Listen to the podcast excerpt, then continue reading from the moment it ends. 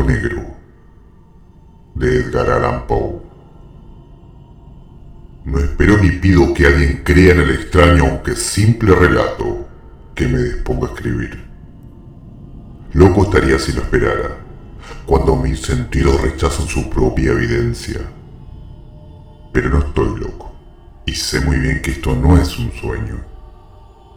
Mañana voy a morir y quisiera aliviar hoy mi alma mi propósito inmediato consiste en poner de manifiesto simple, sucintamente y sin comentarios una serie de episodios domésticos. Las consecuencias de esos episodios me han aterrorizado, me han torturado y por fin me han destruido. Pero no intentaré explicarlos. Si para mí han sido horribles, para otros resultarán menos espantosos que barrocos. Más adelante, Tal vez aparecerá alguien cuya inteligencia reduzca mis fantasmas a lugares comunes. Una inteligencia más serena, más lógica y mucho menos excitable que la mía, capaz de ver en la circunstancia que temerosamente describiré una vulgar sucesión de causas y efectos naturales. Desde la infancia, me destaqué por la docilidad y bondad de mi carácter. La ternura que abrigaba mi corazón era tan grande que llegaba a convertirme en objeto de burla para mis compañeros. Me gustaban especialmente los animales, y mis padres me permitían tener una gran variedad. Pasaba a su lado la mayor parte del tiempo y jamás me sentía más feliz que cuando les daba de comer y los acariciaba. Este rasgo de mi carácter creció conmigo, y cuando llegué a la virilidad se convirtió en una de mis principales fuentes de placer. Aquellos que alguna vez han experimentado cariño hacia un perro fiel y sagaz no necesitan que me molesten explicarle la naturaleza o la intensidad de la retribución que recibía. Hay algo en el generoso y abnegado amor de un animal que llega directamente al corazón de aquel que con frecuencia ha probado la falsa amistad y la frágil fidelidad del hombre. Me casé joven y tuve la alegría de que mi esposa compartiera mis preferencias. Al observar mi gusto por los animales domésticos, no perdí oportunidad de procurarme lo más agradable de entre ellos.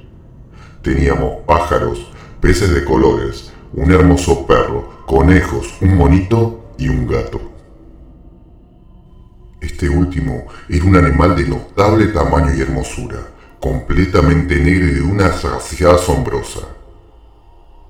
Al referirme a su inteligencia, mi mujer que en el fondo era un poco supersticiosa, aludía con frecuencia a la antigua creencia popular de que todos los gatos negros son brujas metamorfoseadas.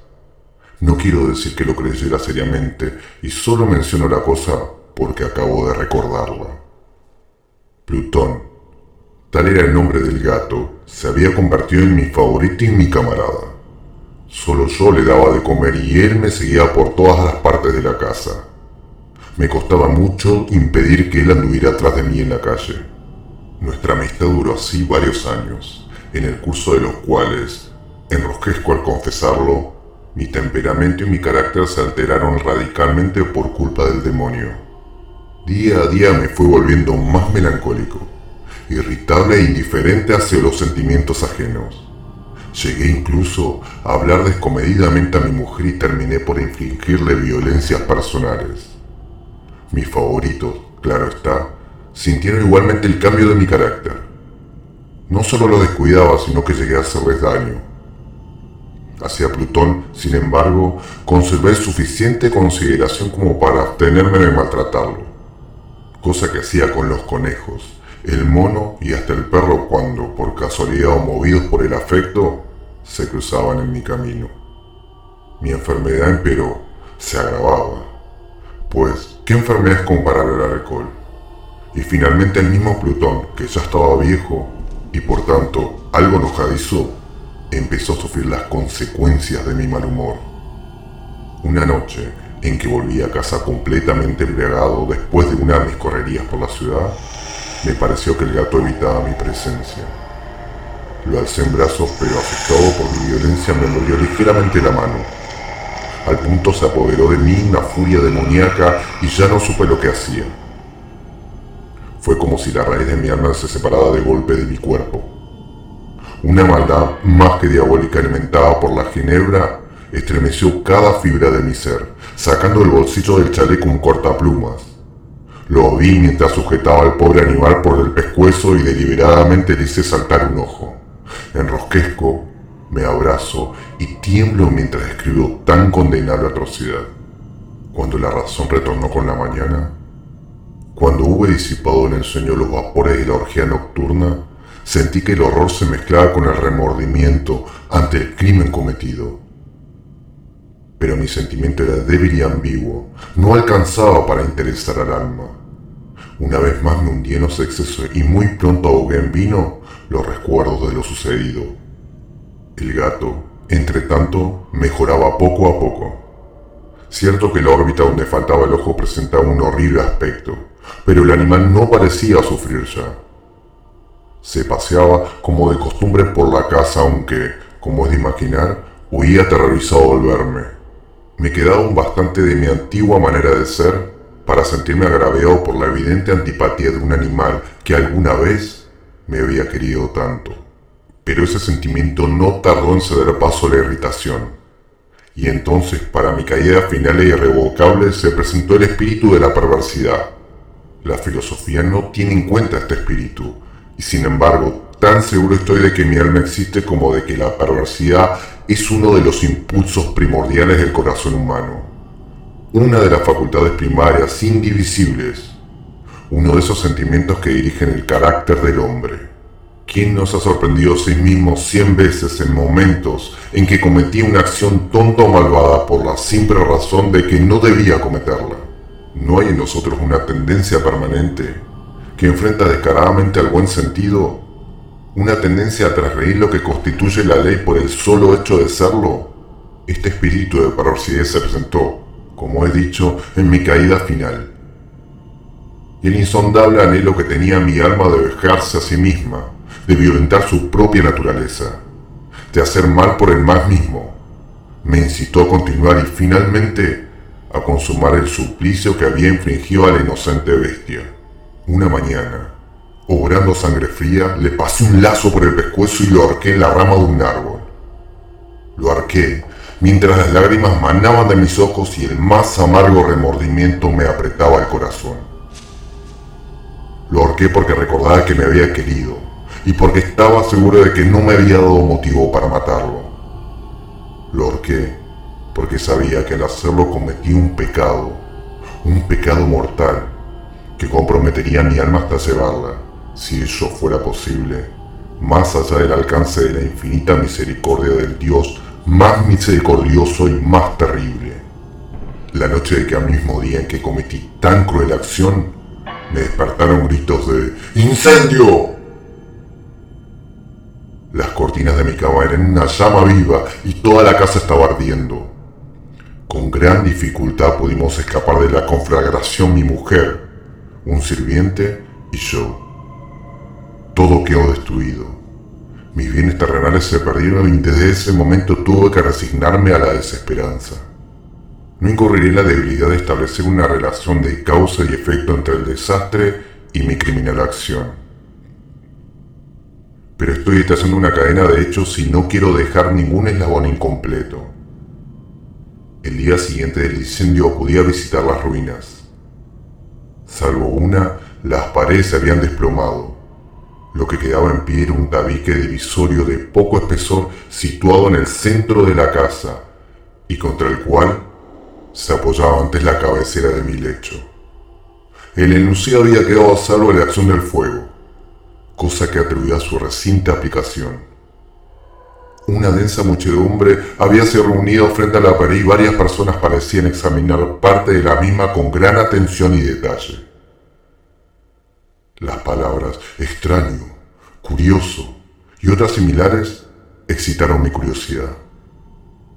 Al aproximarme vi que en la blanca superficie, grabada como un bajo relieve, aparecía la imagen de un gigantesco gato.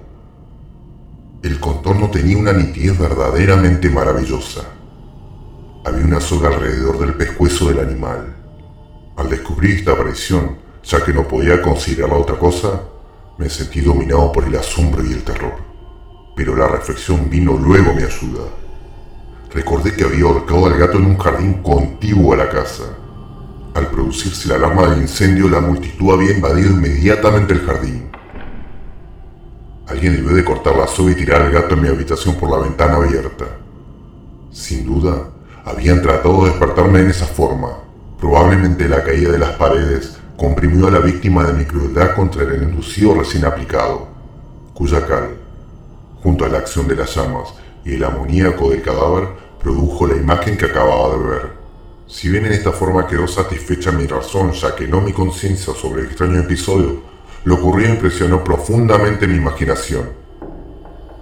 Durante muchos meses no pude liberarme del fantasma del gato, y en todo ese tiempo dominó mi espíritu un sentimiento informe que parecía, sin serlo, al remordimiento. Llegué al punto de lamentar la pérdida del animal y buscar, en los viles antros que habitualmente frecuentaba, algún otro de la misma especie y apariencia que pudiera ocupar su lugar. Una noche, en que borracho medias, me hallaba en una taberna más que infame. Reclamó mi atención algo negro posado sobre uno de los enormes toneles de ginebra que constituían el principal moblaje del lugar. Durante algunos minutos había estado mirando dicho tonel y me sorprendió no haber advertido antes la presencia de la mancha negra en lo alto. Me aproximé y la toqué con la mano. Era un gato negro muy grande, tan grande como Plutón y absolutamente igual a este, salvo un detalle. Plutón no tenía el menor pelo blanco en el cuerpo, mientras este gato mostraba una vasta, aunque indefinida mancha blanca que le cubría casi todo el pecho. Al sentirse acariciado se enderezó prontamente, ronroneando con fuerzas. Se frotó contra mi mano y pareció encantado de mis atenciones. Acababa, pues, de encontrar el animal que precisamente andaba buscando. De inmediato, propuse su compra a tabernero, pero me contestó que el animal no era suyo y que jamás lo había visto antes ni sabía nada de él. Continuó acariciando al gato, y cuando me disponía a volver a casa, el animal parecía dispuesto a acompañarme. Le permití que lo hiciera, deteniéndome una y otra vez para inclinarme y acariciarlo. Cuando estuvo en casa, se acostumbró a ella de inmediato y se convirtió en el gran favorito de mi mujer. Por mi parte, pronto sentí nacer en mí una antipatía hacia aquel animal. Era exactamente lo contrario de lo que había anticipado, pero, sin que pueda decir cómo ni por qué, su marcado cariño por mí me disgustaba y me fatigaba. Gradualmente, el sentimiento de disgusto y fatiga creció hasta alcanzar la amargura del odio. Evitaba encontrarme con el animal, un resto de vergüenza y el recuerdo de mi crueldad de antaño me vedaba maltratarlo. Durante algunas semanas me abstuve de pegarlo o de hacerlo víctima de cualquier violencia. Pero gradualmente, muy gradualmente llegué a mirarlo con inexpresable odio y a huir en silencio de su detestable presencia, como si fuera una emanación de la peste. Lo que sin duda atribuyó a aumentar mi odio fue descubrir a la mañana siguiente de haberlo traído a casa que aquel gato, igual que Plutón, era tuerto. Esta circunstancia fue precisamente la que lo hizo más grato a mi mujer, quien como ya dije, poseía en alto grado esos sentimientos humanitarios que alguna vez habían sido mi rasgo distintivo y la fuente de mis placeres más simples y más puros. El cariño del gato por mí parecía aumentar en el mismo grado que mi aversión. Seguía mis pasos con una pertinencia que me costaría hacer entender al lector. Donde quiera que me sentara venía a hollarse bajo mi silla o saltar a mis rodillas, prodigándome sus odiosas caricias. Si echaba a caminar, se metía entre mis pies, amenazando con hacerme caer, o bien clavaba sus largas y afiladas uñas en mis ropas, para poder trepar hasta mi pecho. En esos momentos, aunque ansiaba aniquilarlo de un solo golpe, me sentía paralizado por el recuerdo de mi primer crimen. Pero sobre todo, quiero confesarlo ahora mismo, por un espantoso temor al animal. Aquel temor no era precisamente miedo a un mal físico, y sin embargo, me sería imposible definirlo de otra manera. Me siento casi avergonzado de reconocer, sí, aún en esta celda de criminales me siento casi avergonzado de reconocer que el terror, el espanto que aquel animal me inspiraba era intensificado por una de las más insensatas quimeras que sería dado concebir. Más de una vez, mi mujer me había llamado la atención sobre la forma de la mancha blanca de la cual ya he hablado, y que constituía la única diferencia entre el extraño animal y el que yo había matado. El lector recordará que esta mancha, aunque grande, me había aparecido al principio de forma indefinida, pero gradualmente de manera tan imperceptible que mi razón luchó durante largo tiempo por rechazarla como fantástica, la mancha fue asumiendo un contorno de rigurosa precisión. Representaba ahora algo que me estremezco al nombrar, y por ello odiaba, temía y hubiera querido librarme del monstruo si hubiera sido capaz de atreverme. Pero representaba, digo, la imagen de una cosa atroz, siniestra, la imagen del patíbulo, oh lúgubre y terrible máquina del horror y del crimen, de la agonía y de la muerte. Me sentí entonces más miserable que todas las miserias humanas.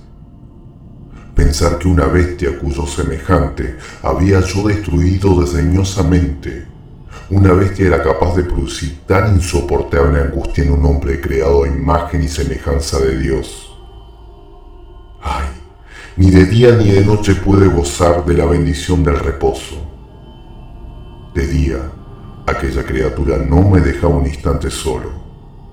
De noche, despertaba hora a hora de los horrorosos sueños para sentir el ardiente aliento de la cosa en mi rostro y su terrible peso, pesadilla encarnada de la que no me era posible desprenderme, apoyado eternamente sobre mi corazón. Bajo el agobio de tormentos semejantes, sucumbió en mí lo poco que me quedaba de bueno. Solo los malos pensamientos disfrutaban ya de mi intimidad, los más tenebrosos, los más perversos pensamientos. La melancolía habitual de mi humor creció hasta convertirse en un aborrecimiento de todo lo que me rodeaba y de la eterna humanidad. Y mi pobre mujer, que nada se quejaba, llegó a ser la habitual y paciente víctima de mis repentinos y frecuentes arrebatos de ciega cólera a la que me abandonaba. Cierto día, para cumplir una tarea doméstica, me acompañó al sótano de la vieja casa donde nuestra pobreza nos obligaba a vivir.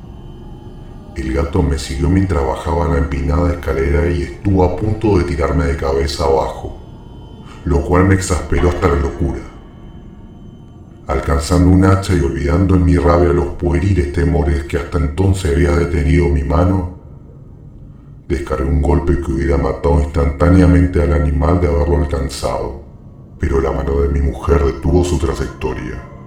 Entonces, Llevado por su intervención a una rabia más demoníaca, me zafé de su brazo y le hundí el hacha en la cabeza.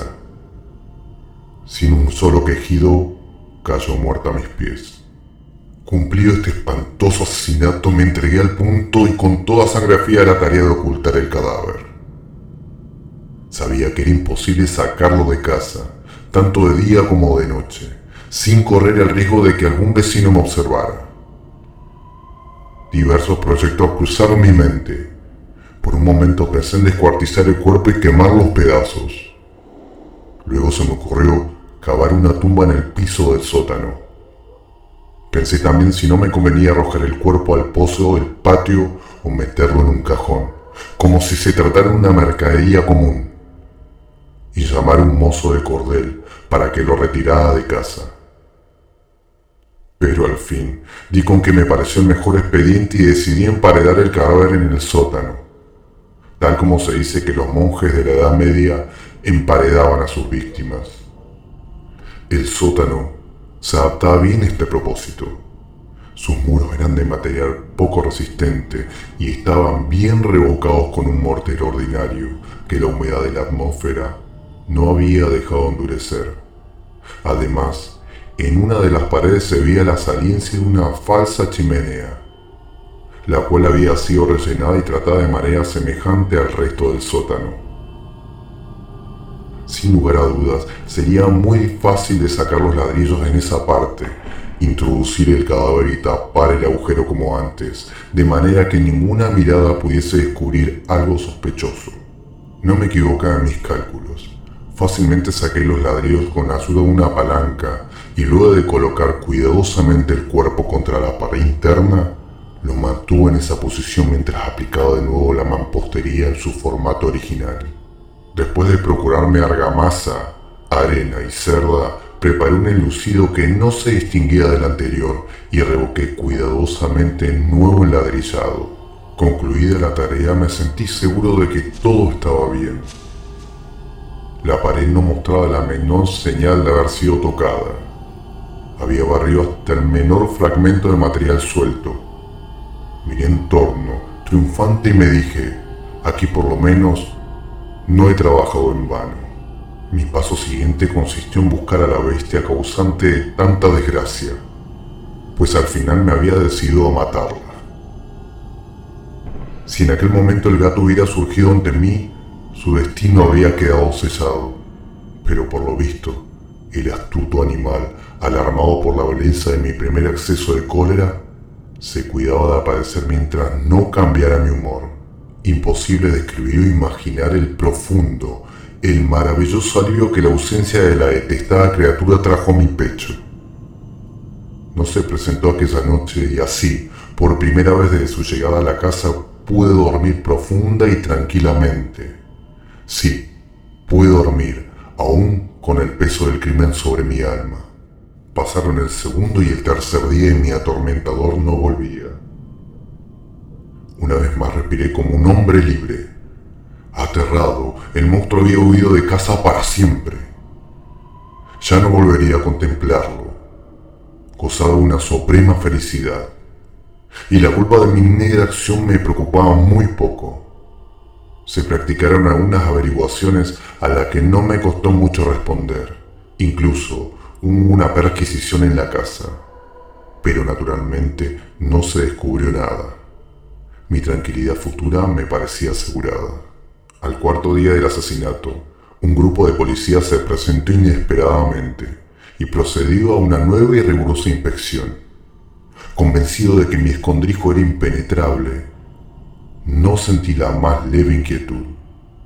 Los oficiales me pidieron que los acompañe en su examen. No dejaron hueco ni ricón sin revisar. Al final, por tercera o cuarta vez bajaron al sótano. Lo seguí sin que me temblara un solo músculo. Mi corazón latía tranquilamente, como el de aquel que duerme en la inocencia. Me pasé de un lado al otro del sótano. Había cruzado los brazos sobre el pecho y andaba tranquilamente de aquí para allá. Los policías estaban completamente satisfechos y se disponían a marcharse. La alegría de mi corazón era demasiado grande para reprimirla. Ardía el deseo de decirle, por lo menos, unas palabras como prueba de mi triunfo y confirmar doblemente mi inocencia. Caballeros, dije, por fin cuando el grupo subía la escalera. Me alegro mucho de haber disipado sus sospechas. Les deseo felicidad y un poco más de cortesía. Dicho sea de paso, caballeros, esta casa está muy bien construida.